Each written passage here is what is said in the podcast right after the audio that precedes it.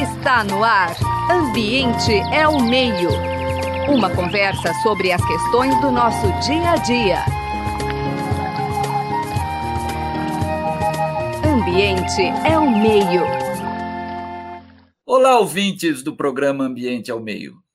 É com muita alegria que conversamos hoje com Arno Kaiser, que é agrônomo, ecologista, escritor e trabalha como fiscal ambiental na FEPAM, Fundação Estadual de Proteção Ambiental do Rio Grande do Sul. O tema da conversa não poderia ser outro.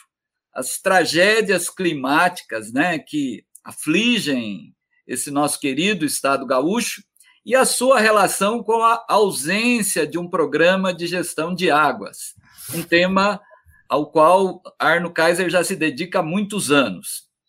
Arno, um prazer tê-lo aqui. Comece falando um pouquinho sobre a sua formação e sobre sua rica trajetória profissional e de luta ambiental.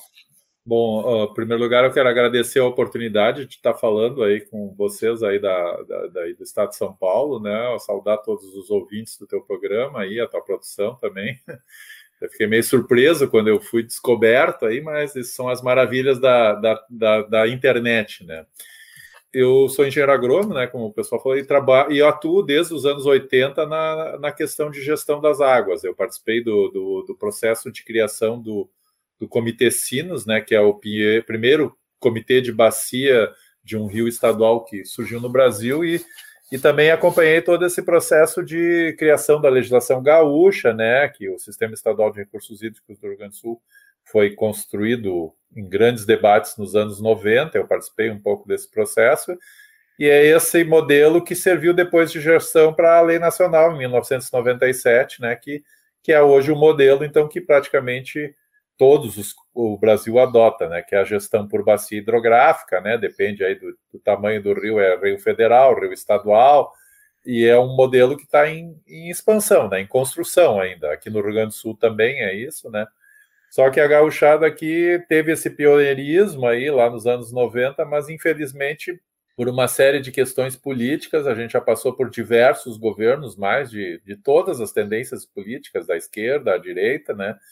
E o modelo ainda está parado na parte de construção dos comitês. A gente tem 25 comitês aqui no Rio Grande do Sul, todos eles mais ou menos implantados, assim, alguns melhor, outros piores. Mas até hoje a gente não tem uma agência da, das águas, né, que seria o suporte técnico, né? Então, na prática, os comitês quase que são uma espécie de, de ONGs, né, que fazem um trabalho extremamente importante, né, de, de gerenciar as questões locais, mas o sistema, a gente tem planos de bacia, mas o sistema não avança porque porque a gente ainda não completou nem a questão da agência e nem tampouco a questão da cobrança do uso da água, que em outros estados no Brasil já, já, já avançou bastante, né? A gente sabe aí que, o, por exemplo, o Rio São Francisco, que é um comitê de referência nacional, já tem programas, e aí os rios do estado de São Paulo, muitos também, né? Eu não sei todos, mas sei que tem já programas avançados, porque já está numa etapa mais evoluída, né? E, e esse é o nosso, o nosso desafio aqui no Rio Grande do Sul atualmente. Né? Mas eu, eu acompanho isso, inclusive eu fui presidente, vice do comitê e sempre participei do plenário do comitê, né? além de, de atuar no movimento ambientalista, aqui na, no movimento Resler para a Defesa Ambiental, que é uma ONG que existe desde os anos 70, né? na esteira aí da, da que, do pioneiro José, do José Lutzenberger, né? E, e a gente homenageia com esse nome um pouco estranho um dos pioneiros gaúchos, aí, o Henrique Rezer, que atuou nos anos 30, 40, né, como a defesa do Rio dos Sinos, né, que é o rio aqui que passa aqui pertinho de Novo Hamburgo, onde eu vivo e atuo mais. Né. Muito bem. Antes de detalhar um pouquinho né, o que seria esse sistema de gestão de águas, hoje nós estamos gravando no dia 19 de setembro e a mídia, né, nessas últimas semanas, tem repercutido essa situação alarmante né, das cidades no Rio Grande do Sul devido às chuvas, né, enchentes destrutivas. E há pouco mais ou menos de um mês, quer dizer, a gente acompanhava a estiagem no Rio Grande do Sul. Quer dizer, então é a mesma água que faltava antes, né? É água que sobra e destrói hoje. Quer dizer, é fato que uma parte tem a ver com fenômenos da natureza, mas é só a natureza ou tem questões envolvendo gestão também, Arno?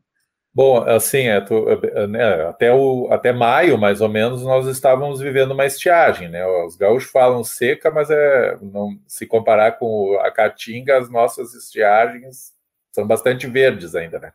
Mas, enfim, a agricultura gaúcha passou pelos últimos três anos, em função da, do, chamam do, da laninha, né? O esfriamento das águas do Pacífico, um período de pouca chuva, de chuvas abaixo da médias, das médias históricas e tal mas de uma hora para outra isso mudou, né? O Pacífico cambiou lá, agora nós estamos em um, um processo que é de aquecimento dessas águas, né? Elas vêm do, do, do, do, Equador e vão descendo pela costa peruana e chilena e vão alterando a temperatura média desses do oceano, e isso favorece a questão da, das, de muita chuva, né? Provoca aí de São Paulo para cima um, um trancamento né, da circulação da umidade que vem lá da Amazônia, né? Porque todo o sul do Brasil só chove porque existe a Amazônia, né? Senão nós seríamos que nem a Namíbia ou que nem o norte da, da Austrália, áreas de, em latitudes médias do planeta normalmente são áreas bastante secas, né?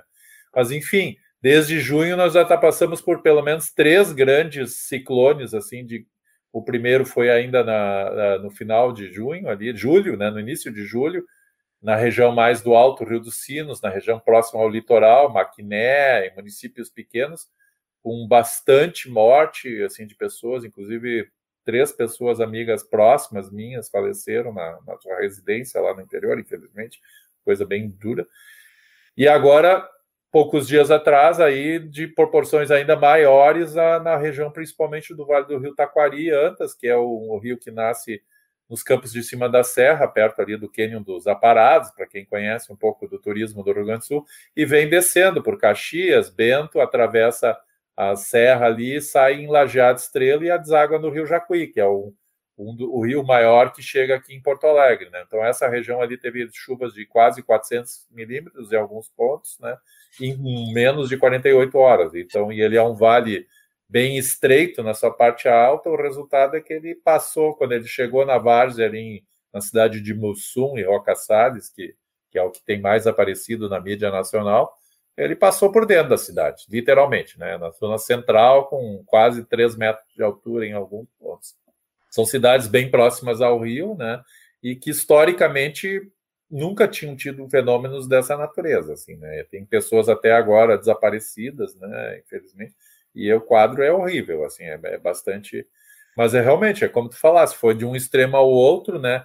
E em parte isso é porque a gente não conseguiu eh, ter uma boa política de gestão aqui no Rio Grande do Sul, de estudar as áreas mais críticas, de conhecer também, ter os mecanismos de controle, né, tanto da falta quanto do excesso de água, né?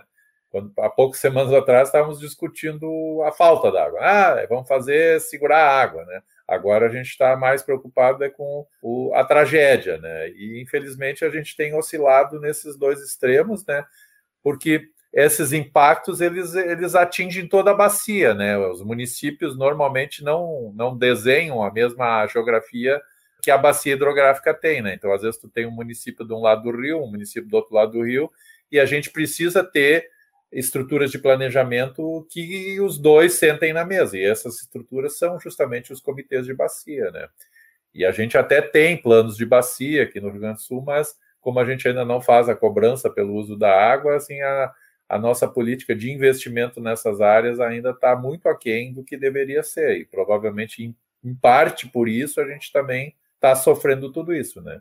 Óbvio que esses impactos são também uma consequência de de mau uso do solo, né, de permitir ocupação urbana em áreas que não deveria, de uma agricultura que muitas vezes diminui muito a, a, a, infiltração de água no solo, que ocupa áreas de várzea e não respeita as áreas de preservação permanente, né, que faz um manejo de repente inadequado, né, em, em muitos locais, né, e que aumenta então esse esse fluxo das enxurradas e das enchentes, né, altera muito, né, que com a questão dos eventos climáticos está mais evidente do que estava alguns anos atrás, com esse processo de ocupação do solo já, já tem mais de 100 anos, né, desde na região da Serra aí desde o século XIX, né, e Lajeado também, né, desde que a ocupação dessas regiões se deu no século XIX aqui no Rio Grande do Sul e foi se expandindo aí com a, o avanço da agricultura moderna e a expansão dessas cidades, né, que hoje são, muitas são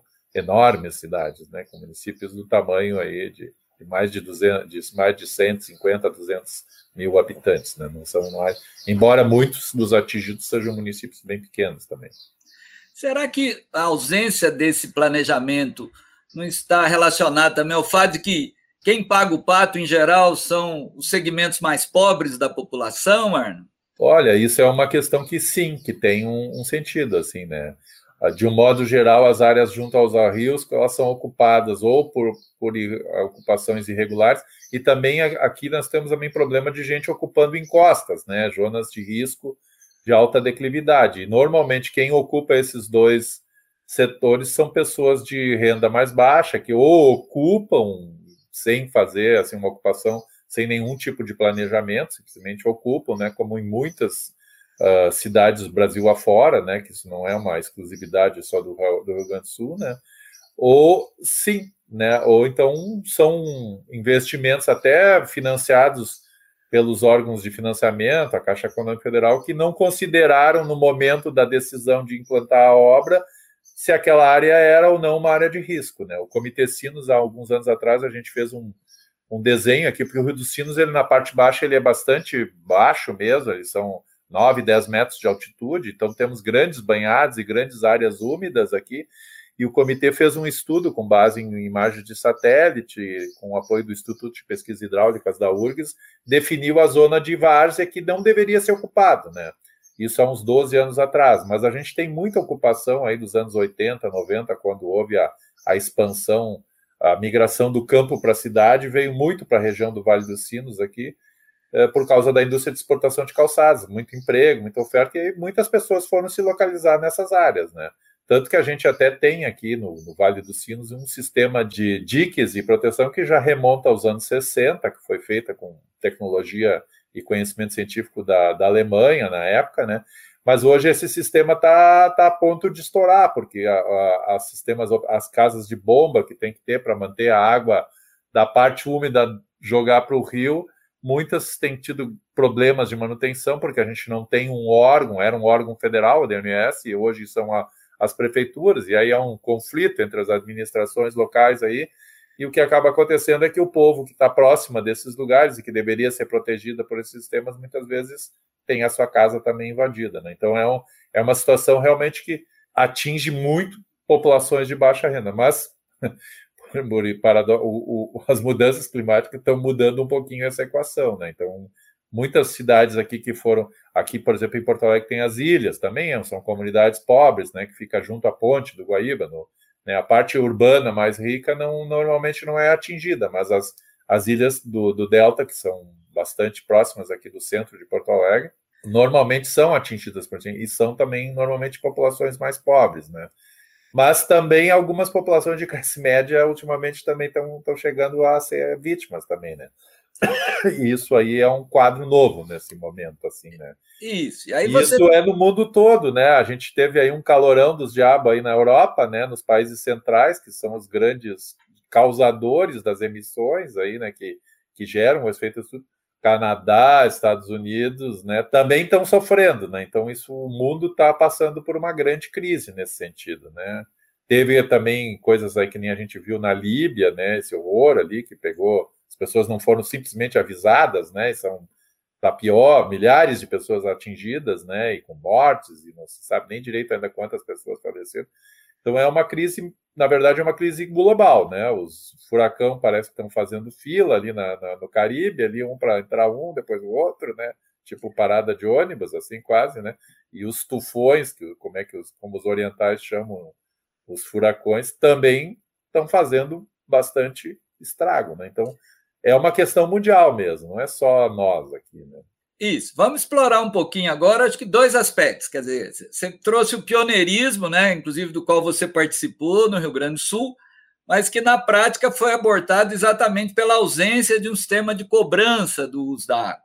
Eu queria que você explorar, explicasse um pouquinho por que essa resistência, né, aparentemente, né, aí característica, porque São Paulo isso já virou uma coisa relativamente comum, né, você tem vários. Uhum. E, e segundo, quer dizer, não basta ter o dinheiro, né? Parece que a política de comitê de bacia também ela é interessante, porque ela trabalha num sistema com participação da sociedade civil para que a prioridade não fique na mão do prefeito, Isso. do governador. Então, acho que valeria a pena você explicar um pouco é, essas é, duas é, questões. É, assim, uma coisa, é, aí são duas avaliações até mais pessoais minhas, assim, né? O sistema é um sistema extremamente democrático, né?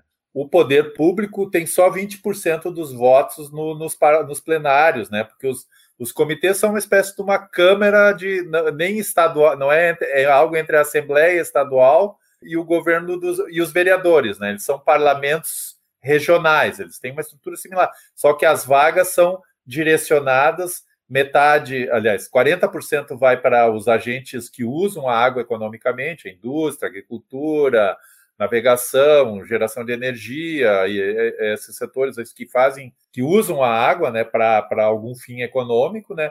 40% são para a sociedade civil organizada, é onde eu participo como membro dos ambientalistas, mas as universidades, os vereadores, as ONGs também têm parte, e o governo estadual e as prefeituras têm só 20%, né? Então é um sistema em que o poder político partidário tradicional não tem hegemonia. Isso prefeito, governador e nem os presidentes da República de modo geral gostam dessa estrutura. Eles gostam, a tradição política brasileira é uma, é uma tradição de centralização no poder executivo, né? O próprio parlamento muitas vezes, embora o Lira esteja mudando essa equação um pouco, né? Mas de um modo geral o parlamento é, anda a reboque do executivo. Né? Então, tradicionalmente, com exceção dos setores da área ambiental, secretarias de meio ambiente, os órgãos municipais de meio ambiente, o resto dos órgãos, saúde, educação, em obras, e que também deveriam participar do, dos comitês, não participam, nem respeitam. Né? Tem outros sistemas de tomada de decisão em paralelo.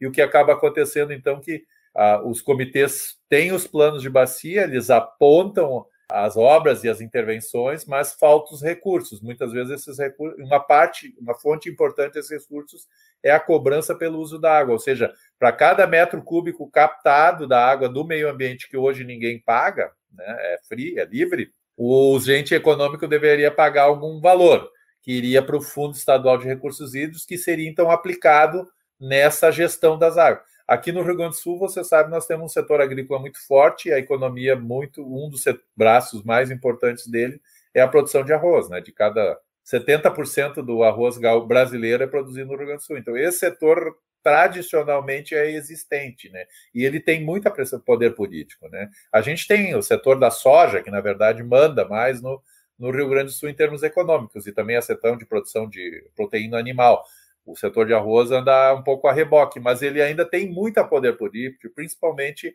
e nos, está, nos municípios onde se produz, que é a metade sul do estado, né? E eu tenho essa percepção, né? No, no Vale dos Sinos também a gente tem produção de arroz. Esse setor é contrário, porque eles são os que consomem mais água, então provavelmente pagariam mais também, né? Então eles, se bem que os estudos que a gente já fez e tal mostram que isso seria da ordem de centavos, né? Na, em cada tonelada de arroz produzido. Não seria uma coisa assim traumática, mas é aquela coisa, né? O, o meu mais farinha primeiro para o meu pirão. Esse é um estado célebre, né? E, e, e, a gente mesmo, né? Eu, quando iniciei a minha vida no movimento ambientalista, a gente xingava muitas indústrias, as indústrias nos xingavam, mas a gente nunca sentava para conversar, né? E uma evolução justamente dos comitês de bacia é que ele cria um fórum onde as as partes têm que sentar para conversar e tem que começar a construir políticas e acordos, né? Que é assim que a sociedade avança numa democracia, né? É, é, é, por, é na conversa, né? O povo às vezes, ah, os caras políticos se juntam lá, vão tomar cafezinho e tomar, conversar, mas é exatamente isso que é política, né? Tem que haver negociação, troca de mas infelizmente aqui a gente não conseguiu avançar muito nesse, nessa área aí e, e, de certo modo isso hoje está tá se revelando a falta que isso está fazendo, né? embora pouca gente talvez esteja percebendo isso mesmo aqui próximo, né? E isso foi uma das coisas que eu acho que vocês chamaram a coisa que eu, eu fiz uma manifestação aqui na imprensa gaúcha nesse sentido, né? E, e, e é, é a minha percepção, né? De que a gente precisa evoluir nessa construção, senão a gente vai estar sempre correndo atrás da máquina, né? É maravilhoso a gente ver a, a solidariedade das pessoas, né? Milhares e milhares de doações e tal, mas é tudo muito improvisado, né? Vai para um ginásio, no, uh, precisa de gente para lavar as ruas, tem que vir gente com vassoura quase de casa, não é uma coisa sistematizada, né? Não é uma e isso, infelizmente, os nossos dirigentes políticos têm que acordar, né? Não pode mais aceitar que as mudanças climáticas elas vão, vão estão acontecendo, né? E a política pública, as políticas públicas têm que começar a considerar isso cada vez mais. A gente vai ter que ter cada vez mais preparado para enfrentar a gente sendo tirada de casa, a gente passando sede, né? Tudo isso vai ter que ter gestão e né? vai, vai, vai cada vez mais fazer parte, né? A gente tem que e controlar o... as emissões, mas infelizmente vamos ter que nos adaptar também. Agora, pelo menos o... é o que diz o painel internacional do clima, né? Já passamos do ponto de só prevenir reduzindo o consumo de gasolina e óleo diesel e outras coisas, né? Estamos numa outra fase, na verdade. Né? E, e caminhando agora já para o final, o começo de tudo é lá plantando árvore nas cabeceiras, nas nascentes, é fazendo que essa água que hoje vira uma enxurrada, ela infiltre para que na seca ela não esteja seca, né? Seja uma mina. Essa é a ideia básica. Exatamente, essa é um dos princípios. Uh, um metro quadrado de solo em floresta é capaz de reter uns 300, 400 litros de água, porque ele facilita a infiltração. Né? Se tu tirar a floresta e impermeabilizar, esses 300 ou 400 metros, litros vão descer morro abaixo. Né? E lá embaixo a gente tem que começar cada vez mais a identificar essas áreas críticas, né? não deixar elas serem ocupadas com coisas de risco, né? Dá para manter um parque, uma lavoura, na várzea, eventualmente, porque se aquilo passar é um prejuízo da hora só, né? Mas não dá para permitir mais que pessoas vão morar ali, né? Porque isso vai fatalmente acontecer alguma tragédia, né? Então a gente também tem que fazer um diagnóstico dessas áreas de risco, eventualmente agora um dilema do momento. Tem gente que foi tudo destruído. Vamos reconstruir a casa daquela pessoa ali ou vamos ver um lugar melhor ou mais seguro e vamos e já que está demolido, vamos fazer um outro uso daquele terreno. Né? Então tem que se repensar essas questões. Mas isso que tu falou é fundamental. A floresta, a mata ciliar, essa, elas diminuem, além de infiltrar, mas elas seguram essa água. Então ela não vem com tanta velocidade, né? E isso aí tem que acontecer dentro de um planejamento regional, né? A gente tem que criar políticas de incentivar os agricultores também a a proteger as suas nascentes, porque é bom para eles também, porque eles vão ter água para suas atividades agrícolas, né? Mas também tem que incentivar eles, porque isso colabora também para ter água em mais tempo nas secas, né? E, enfim, equilibrar um pouco essa questão da disponibilidade de recursos hídricos, né? E isso é uma tarefa bem grande, né? Na verdade, tem muita coisa para ser feita, né? Também a política industrial tem que ser revertida, a geração de energia, é, é, um monte de coisa, na verdade, né? Um é um conjunto. desafio civilizatório, quase. Assim, né? Bom, aqui o tempo voa, né? A gente está indo para a última e a gauchada está no Brasil, né? Eu me lembro uma vez que eu fui no, em Rondônia dar uma palestra para professores e falei, me levem, no, me levem no local típico, né? Aí me é. levaram no CTG, né? No é, Centro de Tradições gaúchos. Então, quer dizer, essa mentalidade aí que, que era pioneira, né? O Rio Grande do Sul era um exemplo de experiências democráticas, e ainda tem muita experiência rica, mas hoje você trouxe esse elemento aí complicador.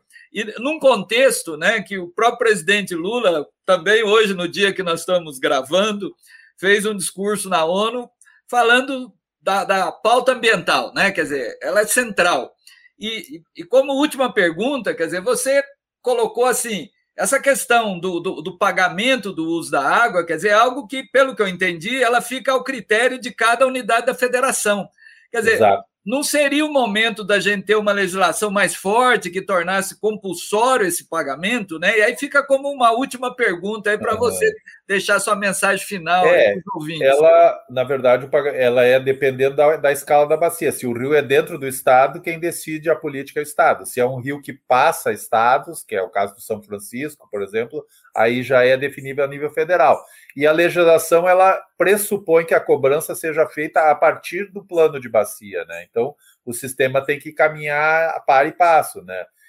Uh, Uh, e, isso tem que ir avançando, né? Em, em lugares onde a água está cada vez é mais usada economicamente, né? E não é só essa a única fonte para esse sistema, né?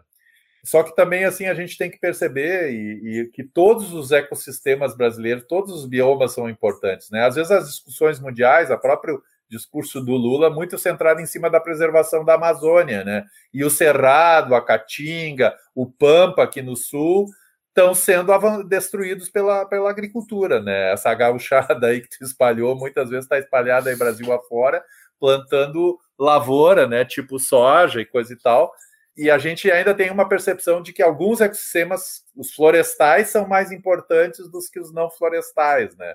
E isso também tem que ser revertido. Eu, eu a Marina Silva tem essa, esse discurso, mas outros setores, como a gente tem um governo federal de composição aí, tem outros setores que têm uma outra visão, né?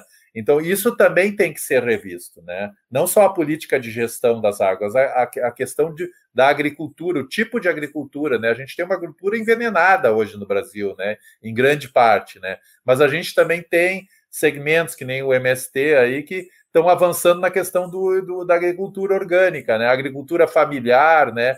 Então, tudo isso tem que ser repensado. É uma questão de a, agricultura tradicional dos indígenas, dos quilombolas, ela é muito menos impactante do que a agricultura que a gente chama de agronegócio aí, né? Que só pensa muito na, na questão dos commodities, né? Então, isso tudo também tem que ser revertido, né? A gente tem que. Uma coisa que eu acho muito inteligente, por exemplo, é o consumo de produzir a, a merenda escolar a partir de agricultura familiar sem veneno. Tu tá com o mesmo real fazendo duas políticas públicas fundamentais, né? Educando as crianças para comer coisa saudável, né? Em vez dessas porcaria que, que a propaganda empurra para elas aí, e incentivando uma agricultura de base familiar que gera muito mais emprego e que tem muito mais potencial de proteger a natureza, porque ela trabalha numa outra perspectiva, numa outra escala, né? E isso eu acho que a gente tem que discutir também no Brasil, né? A gente tem uma louvação ao agronegócio, que ele carrega o Brasil nas costas, e na verdade não é bem assim. Era muito melhor a gente produzir menos soja e, me, e produzir muito mais a agricultura para a produção aqui, que nós e mais a estimular a agroindústria nacional, do que ficar só exportando esse, esse grão lá para outros países e, e a, a, custa da destruição dos nossos, do, principalmente do Cerrado, mas aqui do Pampa e de outras e outros biomas no Brasil afora, e a própria um pouco também a Amazônia, né? Então eu acho que isso tudo tem que ser repensado, né? A meio ambiente não é só proteger a Amazônia, é proteger a Amazônia, mas não é só. Tem que também mudar toda a ocupação do país todo, né? Essa, pelo menos, é a perspectiva dos ecologistas, como eu aqui defende, né? Muito bem, foi uma verdadeira aula prazerosa ouvir Arno Kaiser, né, que é agrônomo, ecologista, escritor, e fiscal ambiental na FIAPAM, FEPAM, desculpa, Fundação, Fundação Estadual, Estadual, de Proteção, Proteção Ambiental, Ambiental, Henrique Luiz Resler, nosso patrono aí da ecologia gaúcha. Exatamente. Gostaríamos de te agradecer muito, Arno, e agradecer a nossa brava equipe de produção que te achou, a Maria Beatriz Pavan, a equipe de divulgação, a Paula de Souza, o Henrique Genestretti e o nosso grande Gabriel Soares, que cuida da técnica do programa. Um grande abraço, muito obrigado. Muito obrigado para vocês também. Até uma próxima. Você acabou de ouvir Ambiente é o Meio. Produção e apresentação: José Marcelino e Marcelo Pereira. Música tema: Evandro Navarro. Sonoplastia: Mário Valdo Avelino. Ouça também este e outros programas em www.ribeirão.usp.br.